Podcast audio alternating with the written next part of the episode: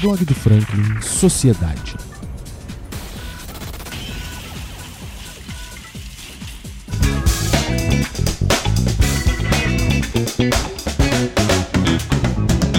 E se você curte astronomia e ciência, hoje foi um dia realmente histórico para você. Cerca de 10 meses atrás, a NASA iniciou um projeto que até então só era possível nos filmes. Os cientistas da agência observaram que o asteroide Dimorphos passaria próximo à Terra, e mesmo que ele não nos oferecesse risco algum, eles viram nesse asteroide uma excelente possibilidade de testar um possível sistema de defesa novo. Você ainda não entendeu? Então peraí que eu te explico. Suponhamos que um asteroide com potencial de destruição seja detectado vindo em direção à Terra.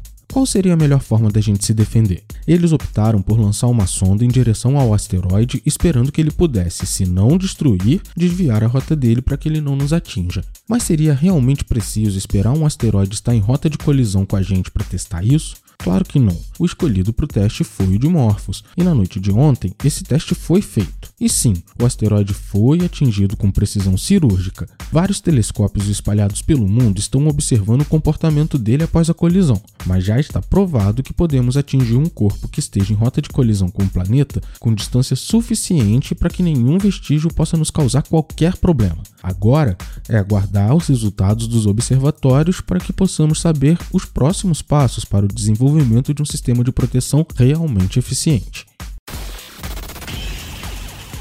Muito obrigado de verdade a você que escutou até agora. Se você gostou desse tipo de conteúdo, se inscreve no nosso canal para não perder nenhuma atualização. Para sua maior comodidade, o podcast do blog está disponível em todas as principais plataformas de áudio. Estamos no Spotify, SoundCloud, Deezer, Apple Podcast. Espero de verdade que você tenha gostado e até a próxima.